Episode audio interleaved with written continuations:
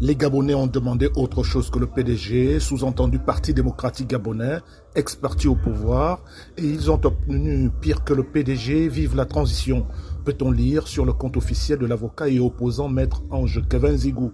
Une sortie qui rejoint tant d'autres au lendemain de la composition du Parlement gabonais. Ce sont des équipes majoritairement dominées par d'anciennes figures du pouvoir déchu.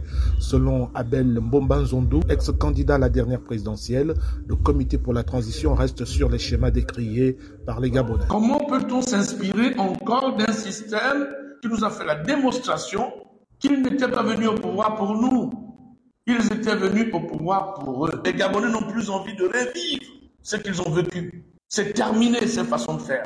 Pour Michel Okumba, soutient les militaires au pouvoir. Les choix opérés à l'Assemblée nationale et au Sénat par le général président Brice Clotaire Oligingama répondent à un besoin d'inclusion de toutes les forces vives de la nation.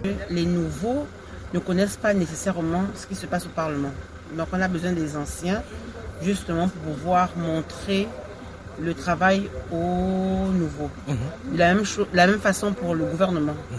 On a ramené certains anciens justement pour traiter certains dossiers. Et après, on fera la transition. La transition, c'est pas un mois, c'est mhm. un an, c'est deux ans, c'est trois ans.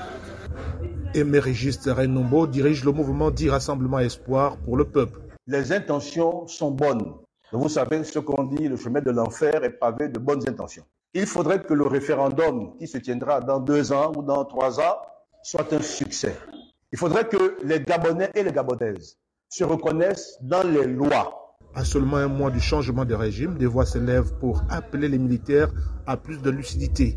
Guylaine Ibinga est un communicateur. Il y a des perfus trompeurs qui sont là, aux aguets, et qui n'attendent que le moindre faux pas pour que cette transition-là se retrouve dans les mêmes, griffes que euh, le président sortant les députés et sénateurs nommés par les militaires n'ont pas de pouvoir constituant. La nouvelle constitution promise à référendum va émaner d'une assemblée constituante qui sera mise en place à l'issue du dialogue national prévu entre avril et juin 2024. Ismaël Obionzé pour VO Afrique, Libreville.